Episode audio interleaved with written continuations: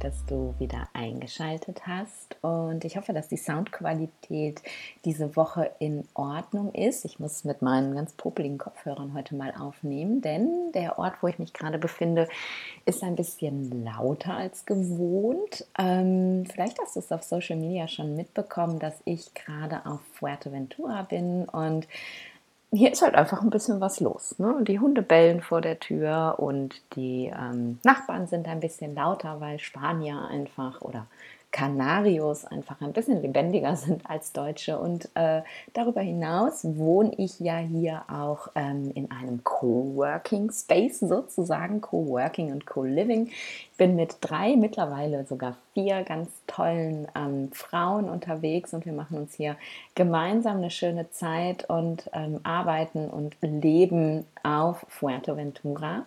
Und das ist auch ähm, ja, die, die Idee gewesen für das Thema der heutigen Folge.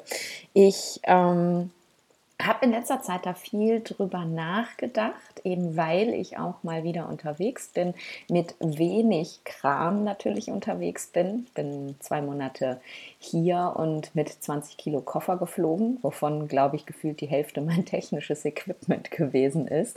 Und da kommt eben einfach immer wieder so diese Idee und diese Frage in mir auf, wie viel brauche ich eigentlich wirklich? Ähm, du weißt ja wahrscheinlich schon, dass ich recht minimalistisch lebe. Äh, in einem meiner letzten Instagram-Posts äh, habe ich auch äh, verraten, dass ich tatsächlich nur einen Topf und eine Pfanne besitze.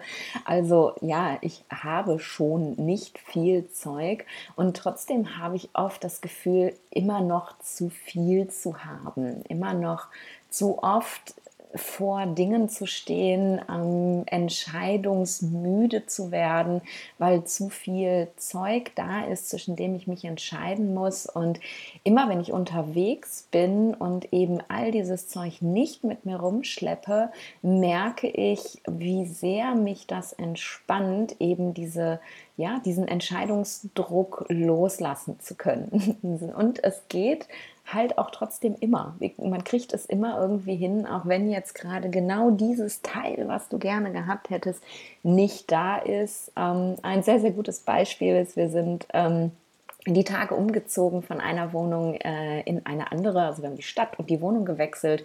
Und in dieser neuen Wohnung hier gibt es nur eine Kaffeepad-Maschine und keine ähm, normale Kaffeemaschine. Und wir sind ja doch alle eben sehr auch auf Nachhaltigkeit bedacht und haben von vornherein gesagt, okay, sowas gibt es hier nicht. Kaffeepads machen wir nicht. Wir müssen uns was anderes einfallen lassen.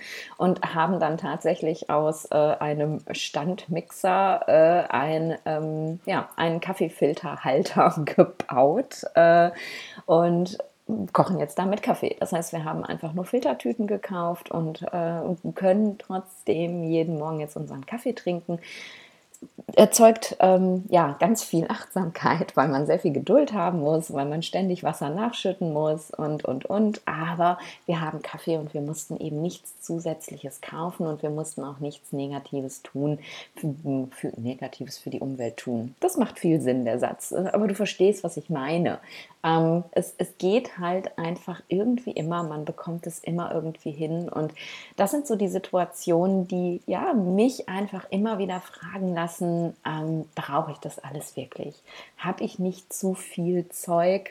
Kann ich nicht mit weniger auskommen? Und ähm, ja, das verleitet mich jetzt gerade im Moment zu einem kleinen Experiment, das ich mit dir teilen möchte und dich vielleicht ähm, natürlich nicht motivieren, dieses Experiment auch zu machen, weil das ist, glaube ich, für viele Menschen ganz schön spooky, aber zumindest zu motivieren, mal darüber nachzudenken, ähm, ob du nicht vielleicht auch zu viel Zeug hast, ob du dich nicht vielleicht auch zu klatterst und zu sehr belastest, einfach mit den Dingen, die du besitzt, mit den Dingen, die du mit dir rumschleppst, mit den Dingen, die in deinem Haushalt sind und die dich vielleicht auch, genauso wie mich, entscheidungsmüde machen.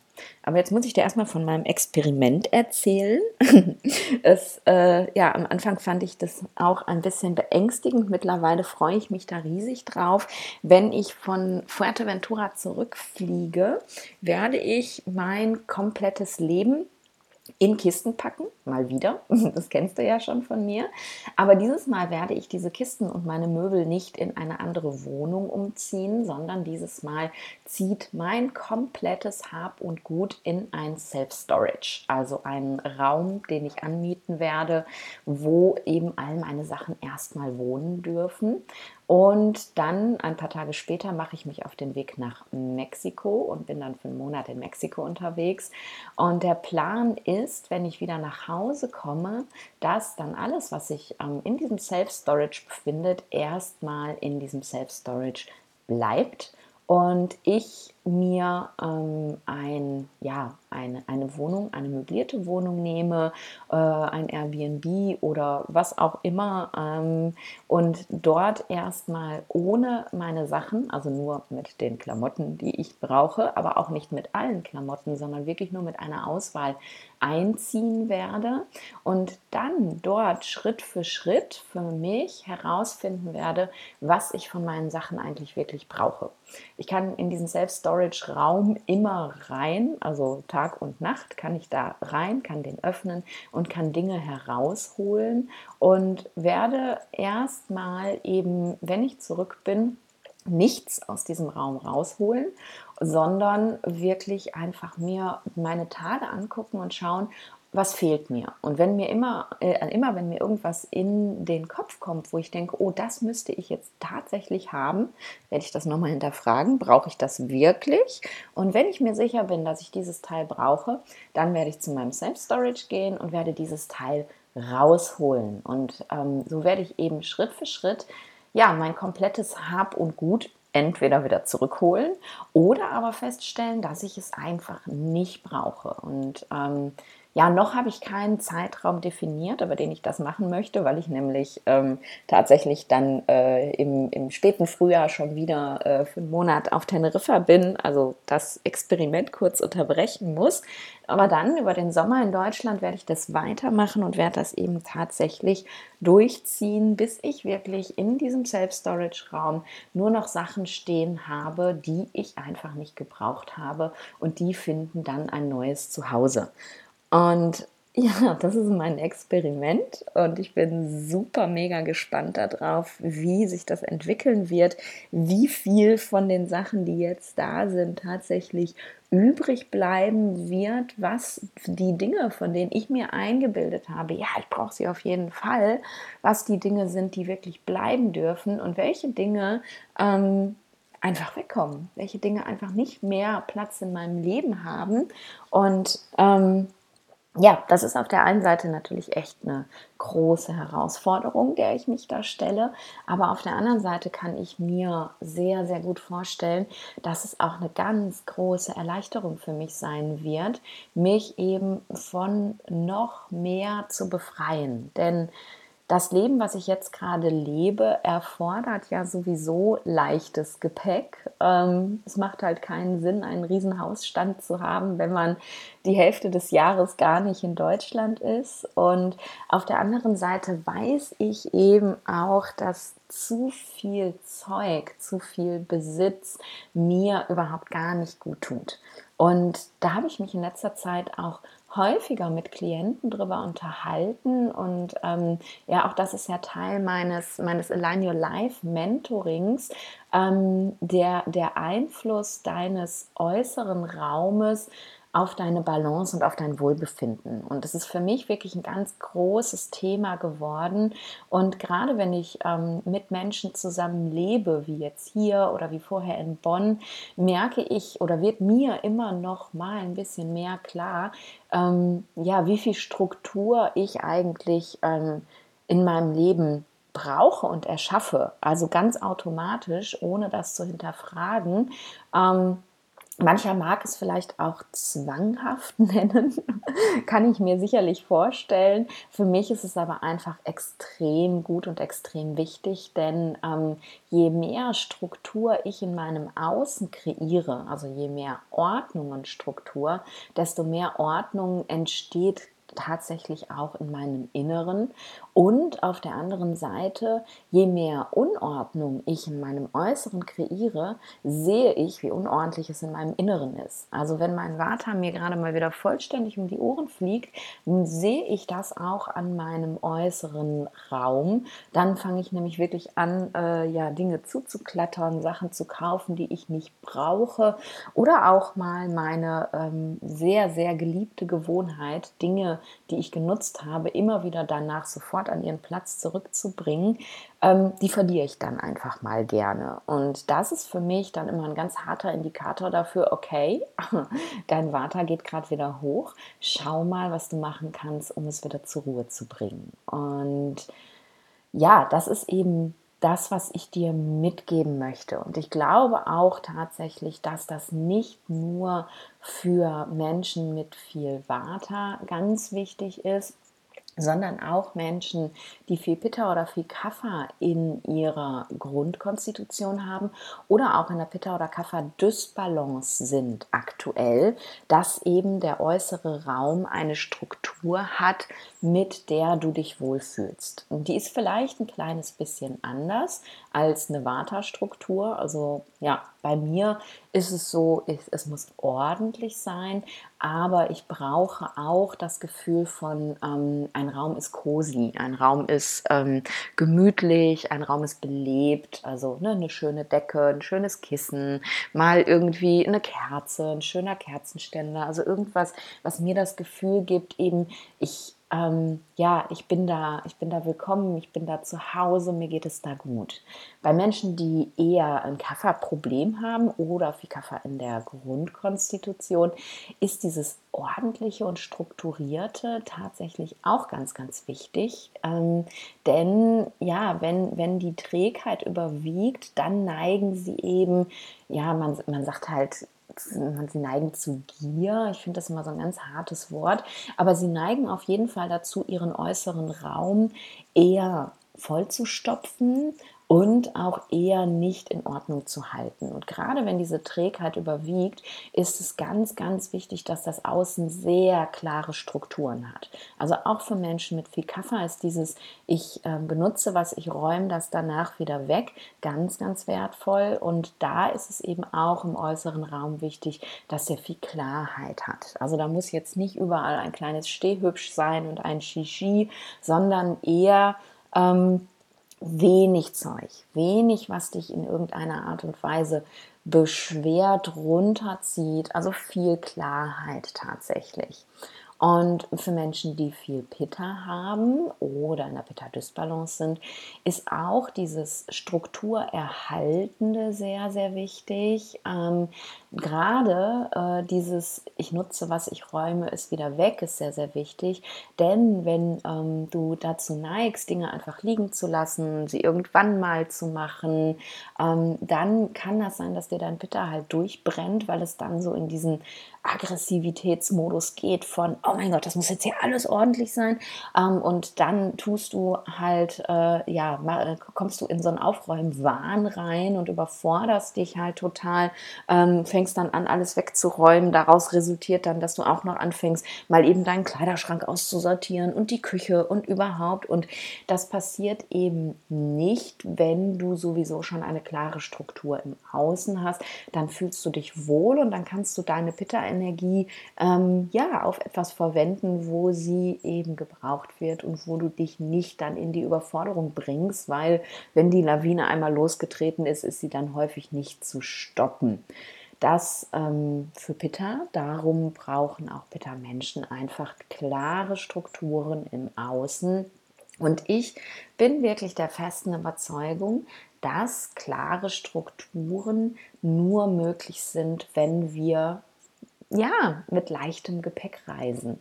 Wenn wir wirklich uns mal Gedanken darüber machen, was wir eigentlich wirklich brauchen, ob all das Zeug, was uns umgibt, wirklich notwendig ist in unserem Leben ähm, und dann vielleicht auch einfach mal Dinge loslassen, damit wir uns eben von dieser Entscheidungsmüdigkeit und diesen vollgestopften Räumen lösen können und uns ähm, ja einfach noch mal neu strukturieren können. Denn auch wenn du viel weniger Zeug besitzt, ähm, ist auch für jedes Teil, was du besitzt, ein Platz da.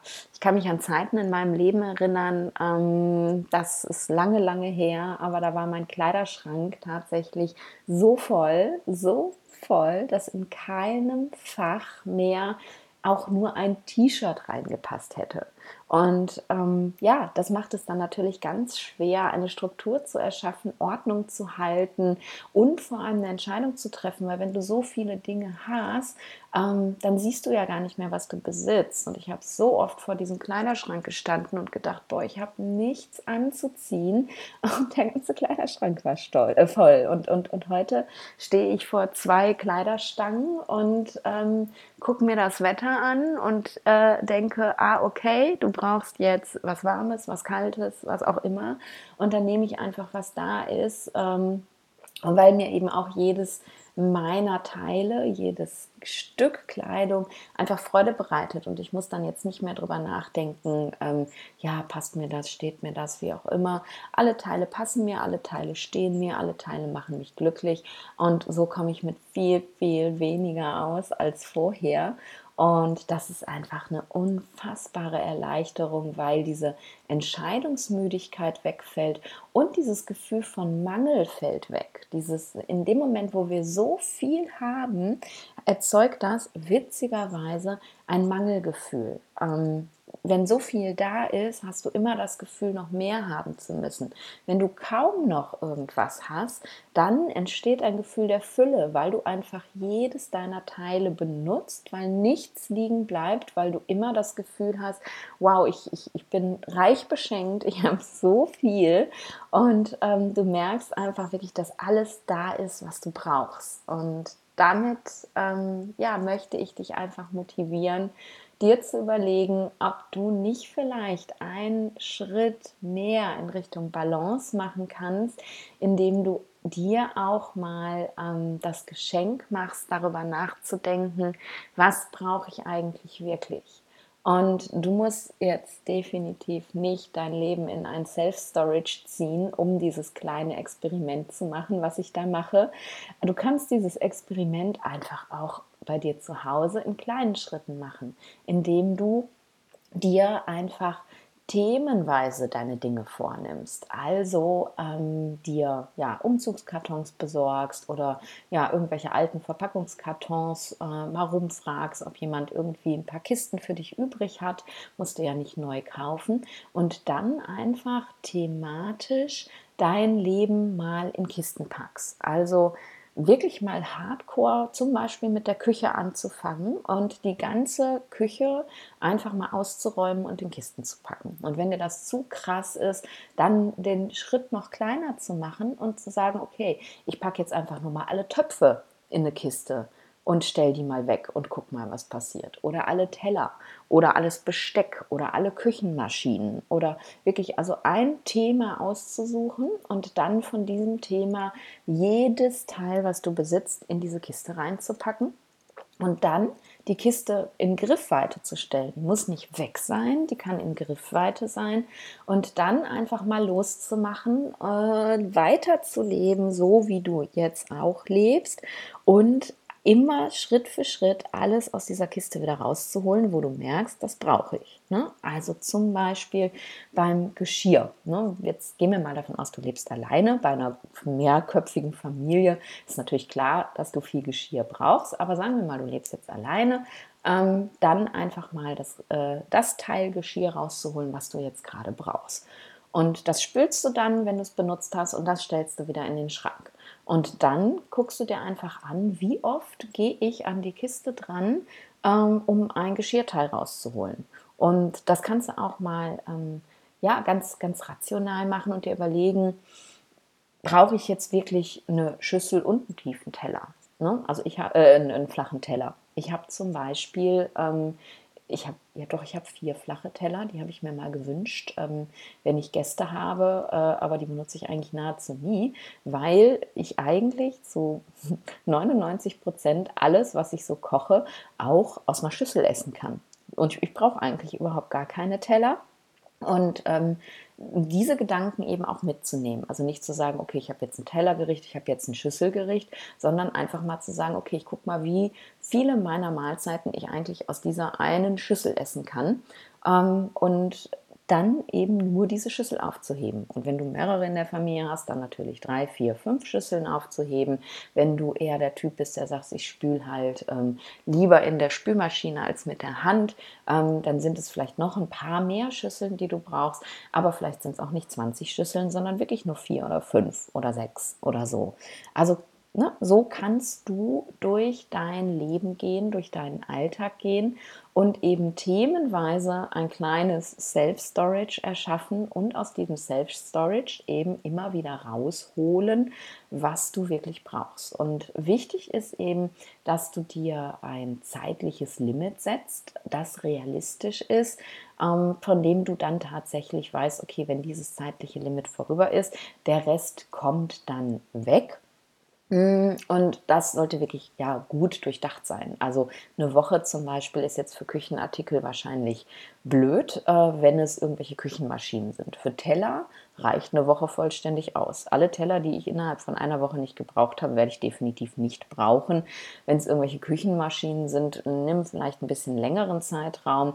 Wenn hinterher in der Küchen, äh, in der Self-Storage-Box äh, eine Küchenmaschine überbleibt, von der du weißt, ähm, die benutze ich dreimal im Jahr, aber dann brauche ich die auch wirklich, naja, dann kannst du die halt in den Keller stellen, dann musst, musst du dich oben nicht zuklattern, aber du hebst sie halt auf. Aber auch bei solchen Dingen sollte eben der Zeitraum nicht länger als ein Monat sein. Alles, was du dann nach einem Monat nicht rausgeholt hast, das solltest du wirklich hinterfragen, ob du das wirklich noch brauchst. Ja, und so gehst du eben durch dein Leben. Das machst du mit Büchern, das machst du mit ähm, deinem Kleiderschrank und da kannst du ja wirklich auch thematisch vorgehen und sagen, ich mache mal erstmal nur Hosen oder ich mache mal erstmal nur T-Shirts, whatever. Das machst du äh, mit deinen Badartikeln. Ich finde es ganz beeindruckend tatsächlich, wenn ich so bei Freundinnen zu Besuch bin und ins Badezimmer sneake, wie unfassbar viele Badartikel die haben. Und frage ganz oft, sag mal, benutzt du das eigentlich alles? Ja, nee, das habe ich geschenkt bekommen und ja, dann nehme ich das hin und wieder mal. Oder wenn mein liebstes Shampoo alle ist äh, und ich noch kein neues gekauft habe, dann nehme ich das mal. Aber wenn das neue da ist, dann stelle ich das auch wieder weg. Und also meistens haben wir so viel mehr Badartikel, als wir wirklich brauchen. Ähm, und das ist auch mal eine ganz spannende Reise zu sagen, ich packe jetzt mal alle Badartikel weg und hole nur die raus, die ich wirklich regelmäßig benutze. Und ähm, ich, ich schwöre, da kommt ein ganzer Haufen Zeug bei weg und es wird dir so viel Klarheit geben, wenn das ganze Zeug nicht in deinem Badezimmer steht. Und ja, so gehst du einfach durch jeden Raum und machst mein kleines Self-Storage-Experiment in jedem Raum. Und ich bin megamäßig gespannt, was da für dich bei rauskommt. Ich würde mich riesig darüber freuen, solltest du das Experiment machen. Es ist ja kein Zwang. Du kannst auch sagen, nein, ich liebe mein Zeug, ich fühle mich wohl in meinem Zeug. Ich möchte auch gar nichts loswerden und dann ist es auch total fein. Ich möchte dich ja einfach immer nur inspirieren, über Dinge nachzudenken und zu schauen, hey, kann ich vielleicht neben meiner Ernährung noch was machen, um eben in meine Balance zu kommen. Und wie gesagt, für mich ist es wirklich ein ganz, ganz großer Teil meiner Balance, dass mein äußerer Raum klar ist, dass mein äußerer Raum strukturiert ist, dass mein äußerer Raum mich nicht entscheidungsmüde macht, sondern ähm, ja, mich auch nährt. Und dafür war diese Folge jetzt gedacht und ich hoffe, dass sie dir gefallen hat. Wenn das so ist, lass mir doch einfach super gerne eine Bewertung da bei iTunes oder bei Spotify. Und ich lese die Bewertungen auch alle und ich freue mich jedes Mal über die Bewertung. Und du unterstützt mich mit dieser Bewertung, weil dann mein Podcast einfach öfter ausgestrahlt wird, wenn Leute äh, ja, nach Gesundheitspodcasts suchen, wird öfter angezeigt. Ich kann mehr Leute erreichen und da machst du mir eine Riesenfreude mit. Genau. Ähm, ja, lass mich wissen, wie dein Experiment verlaufen ist. Schreib es mir doch vielleicht gerne unter dem Post, den ich bei Instagram jetzt gemacht habe. Oder du schreibst mir auch mal eine E-Mail. Ähm, du findest den E-Mail-Link in den Show Notes dieser Podcast-Folge und erzählst mir einfach mal, wie dein Self-Storage-Experiment funktioniert hat. Ich freue mich drüber und ich hoffe, du bekommst nächste Woche wieder. Mal gucken, was mir dann so in den Kopf kommt. Und bis dahin sage ich, stay in balance.